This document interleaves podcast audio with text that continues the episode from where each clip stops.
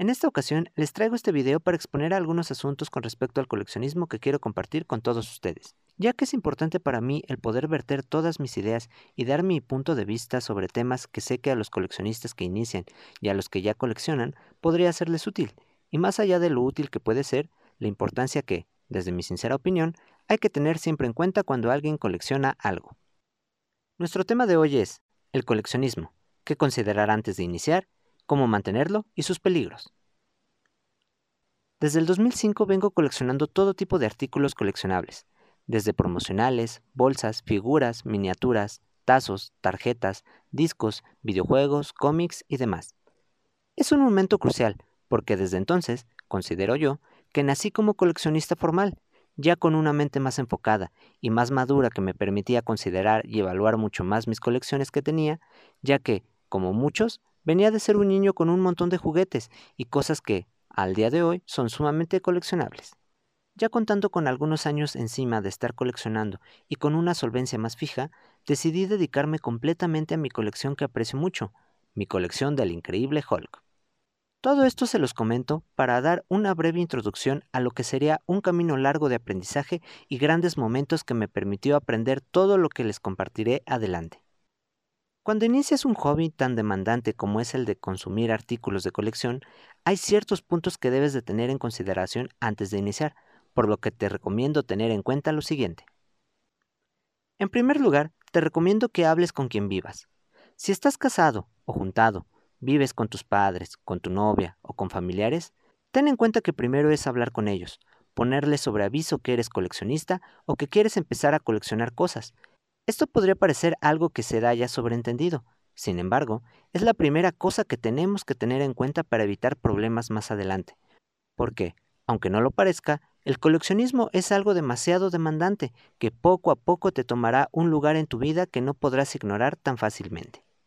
Con que las personas con las que vivas estén al tanto de tu hobby será suficiente, porque así sabrán que ocuparás tiempo y dinero para tu colección, por lo que, al decirles, los pones sobre aviso para evitar en lo más posible algún problema por esto.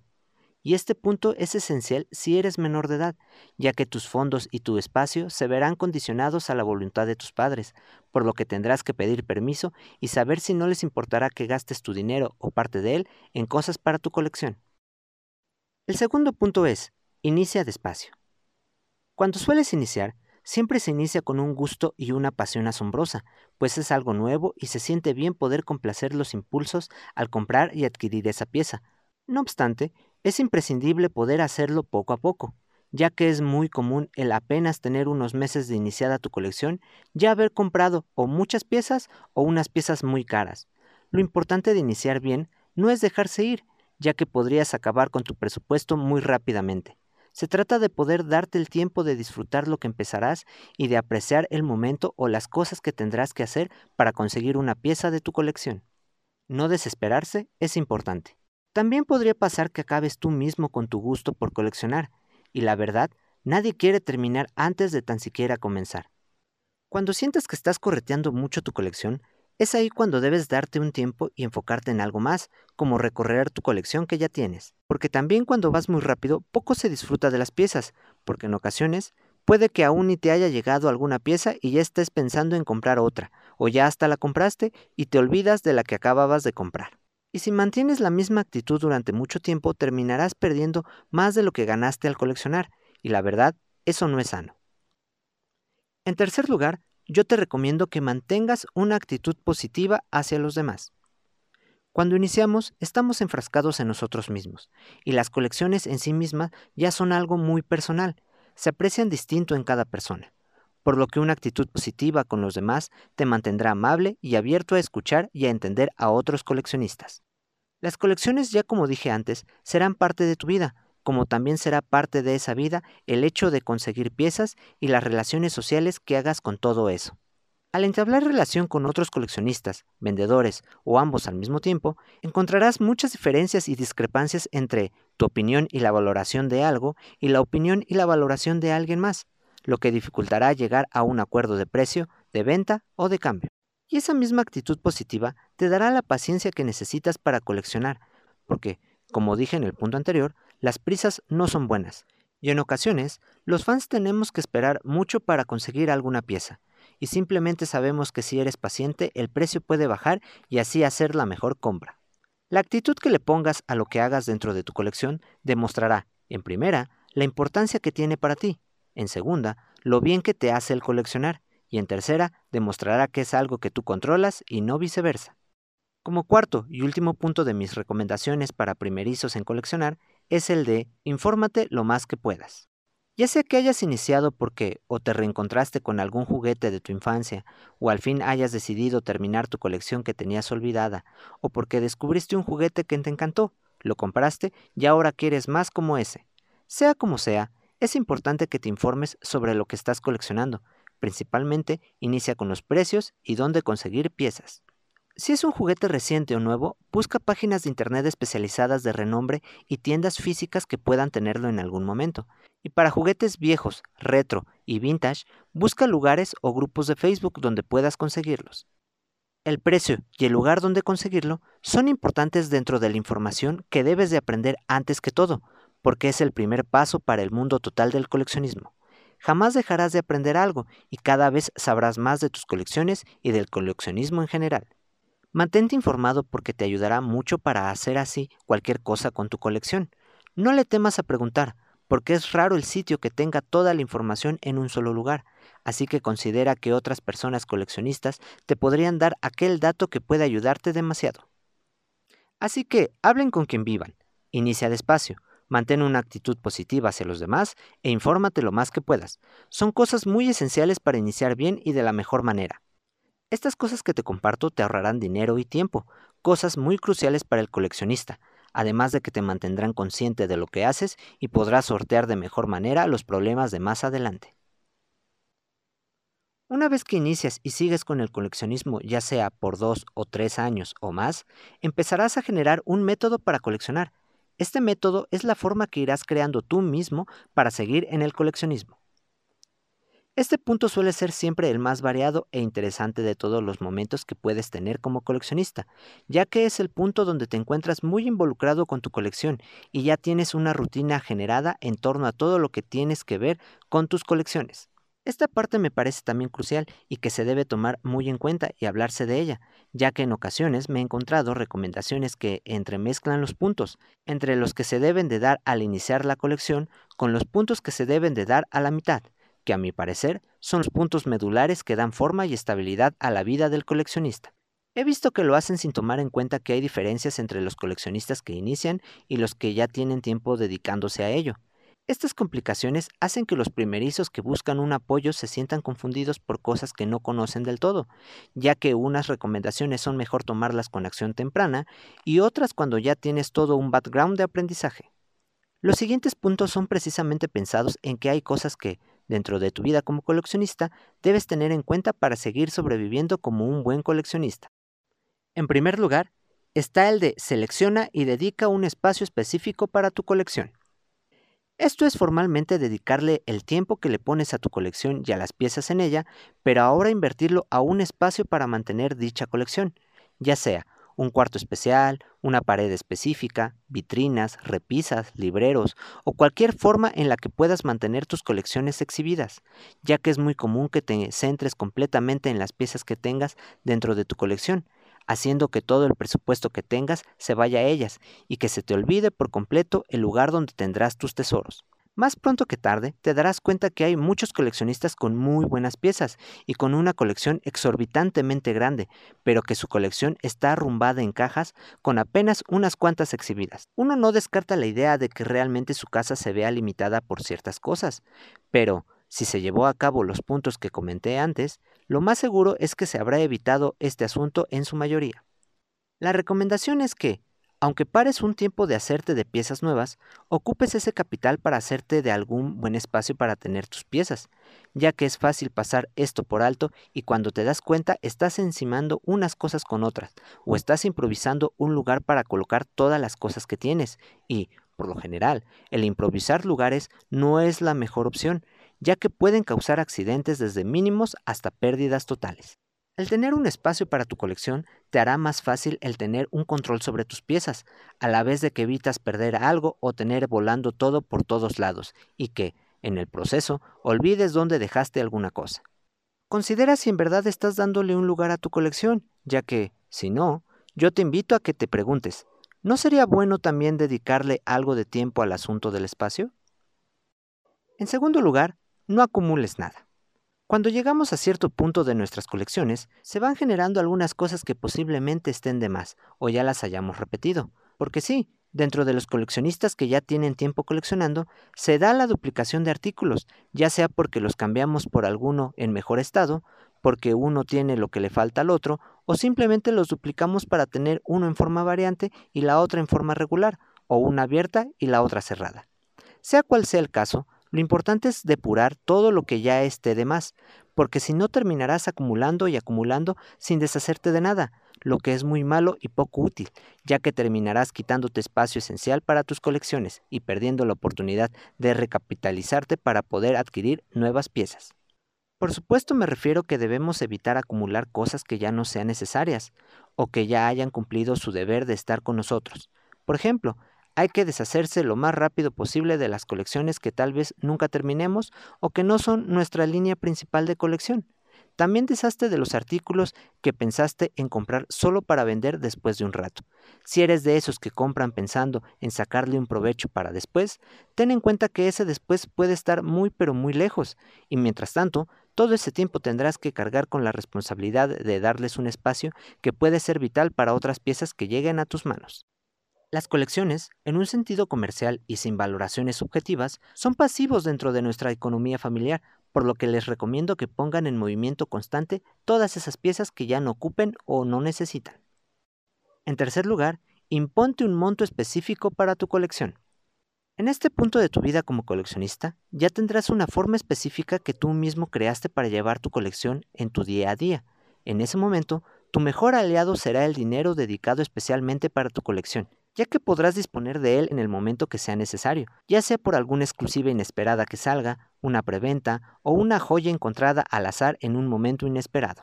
Todas estas circunstancias las podrás llevar de la mejor manera cuando tu dinero lo tienes bien organizado. De esta manera podrás solventar esos momentos donde lo que se necesita es actuar rápido, ya que muchas de las buenas opciones de compra se encuentran de improviso y hay que estar preparados para ellas. Con tu dinero bien separado y dedicado para la pura colección, te servirá para evitar problemas familiares y muchas desilusiones.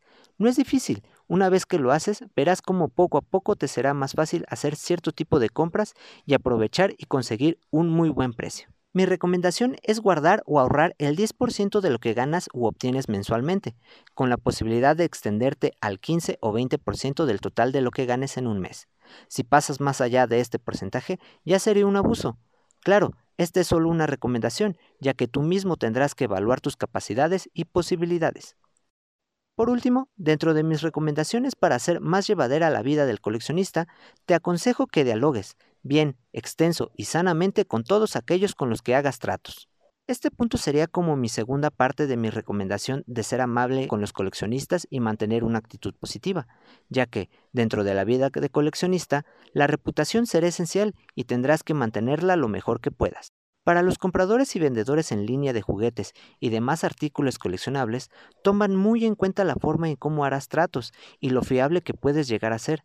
Las circunstancias te pueden llegar a jugar sucio y podrás tener algunas fallas, pero lo importante de esto es que puedas hablar con sinceridad y sin rodeos, lo que podrá hacer que evites muchos, pero muchos problemas con las personas con las que te encuentres a lo largo de tu vida como coleccionista.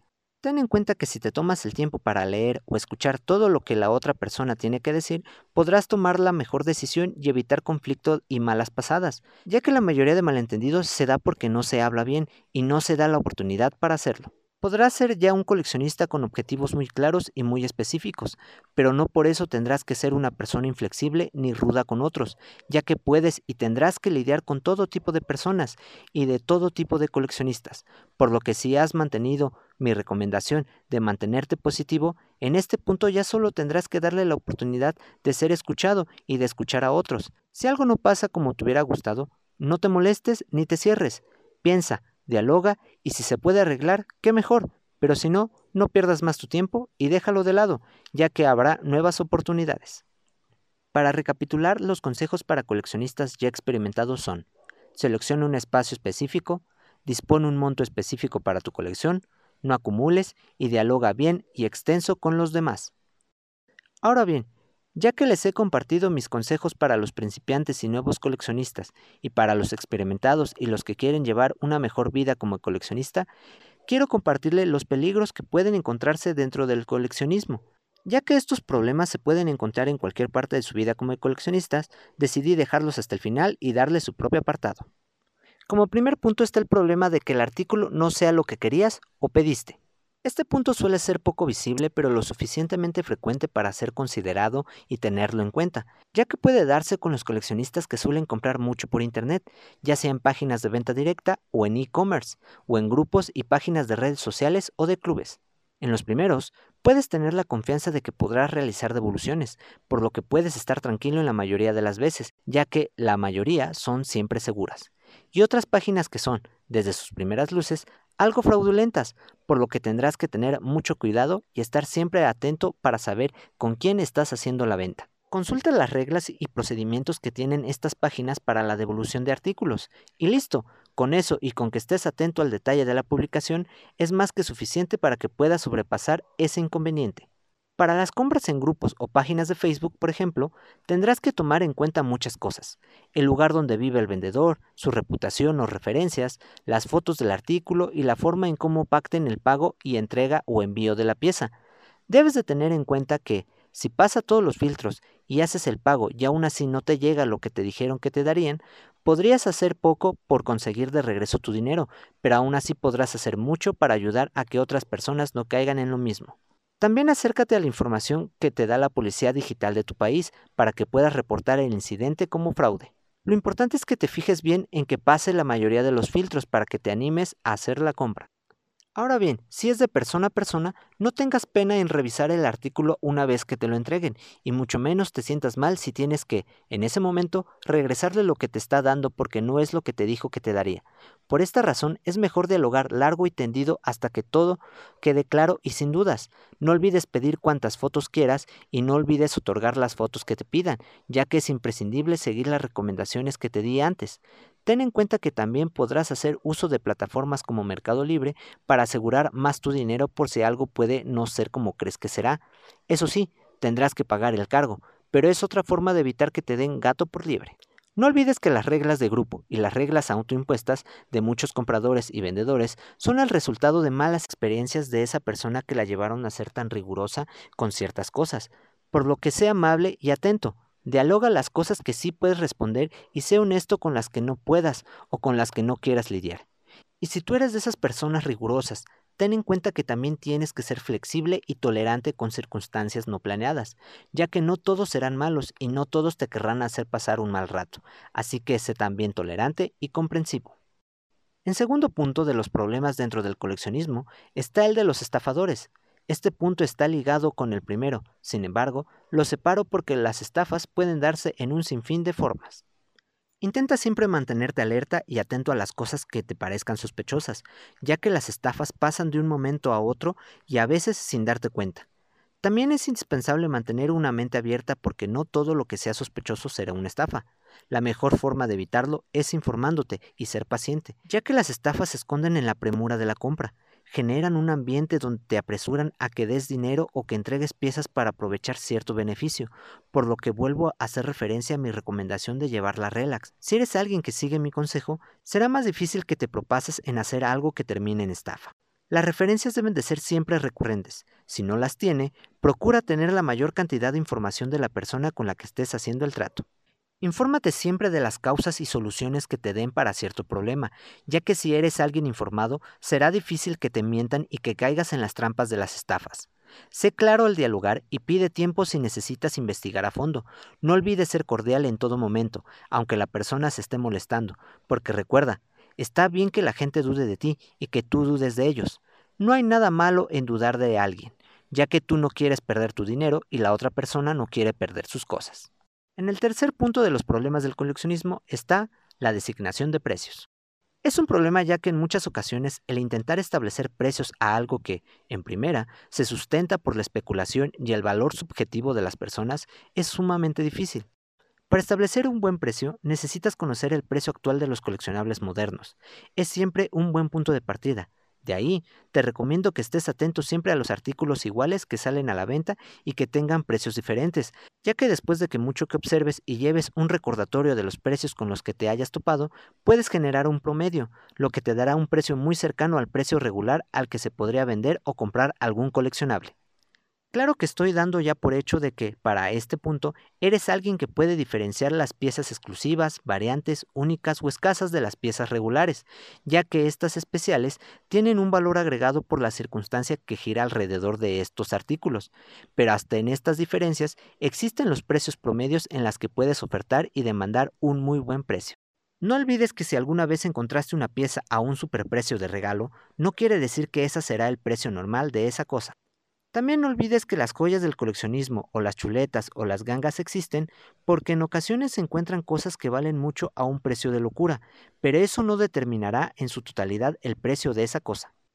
Los problemas con los precios siempre generan debates y muchos dolores de cabeza, pero si eres alguien que entiende el coleccionismo desde su perspectiva de comercio, podrás ver que no todo vale lo que crees que vale, y que el precio no dependerá de cada persona, sino de cada mercado y la demanda que tenga esa pieza.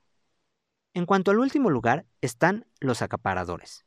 Este punto es por demás extenso y muy ligado a los revendedores, por lo que si gustan que haga un video hablando en particular de este punto, por favor háganmelo saber en los comentarios.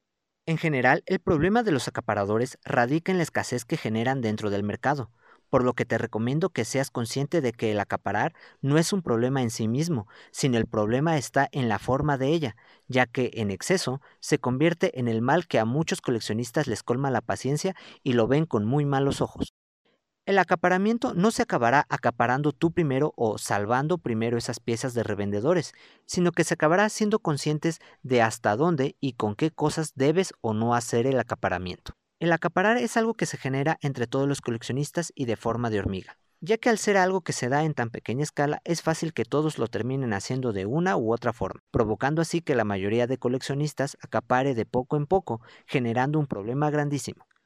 Reflexiona y sé consciente. Si en alguna ocasión piensas en acaparar una pieza, aunque sea solo una y creas que no es mucho, pues vuélvelo a pensar y reconsidera que, así como tú crees que es solo una y no es tan malo, hay un millón de personas más haciendo y pensando en hacer lo mismo que tú, el acaparar solo una pieza, generando así la bola de nieve que da escasez de piezas, dispara los precios y así sucesivamente con todos los males del coleccionismo. En conclusión, el coleccionismo es un hobby de lujos y excepciones sumamente específico con sus propios nichos que responden a las necesidades de sus propios coleccionistas. Es necesario tener en cuenta todos los puntos que trae consigo el coleccionar algo, ya que, así como traerá satisfacciones, traerá responsabilidades, ya que son las responsabilidades las que nos mantendrán dignos de llamarnos buenos coleccionistas y nos dará excelentes experiencias de vida y amistades sólidas. Nuestra vida puede ser diversa y muy compleja pero los hobbies están para darnos significados y calmar nuestras mentes. Por lo que si tu coleccionismo te está trayendo más malos momentos que buenos, te trae estrés más que calma, pues es un indicador de que algo está mal o de que estás fallando en algo. Yo les recomiendo que se fijen mucho en su estilo de vida e identifiquen sus errores sin miedo a admitirlos, ya que una vez que los arreglen empezarán a vivir la vida más en paz con su hobby y con su vida ordinaria. Los problemas siempre estarán presentes, por lo que es nuestra responsabilidad poder hacerles frente y mantenerse en la disposición de querer resolverlos, ya que cuando se dejan de lado se les permite existir y así pasamos a ser también culpables de esos mismos males. Si llegaron hasta aquí, muchas gracias. Espero les ayude de algo mis consejos y opiniones, y si les gusta este tipo de videos, por favor háganmelo saber, y no olviden dejarme sus comentarios y sus temas que les gustaría que hablara. Muchas gracias por su atención y paciencia, y ya saben, holquéate.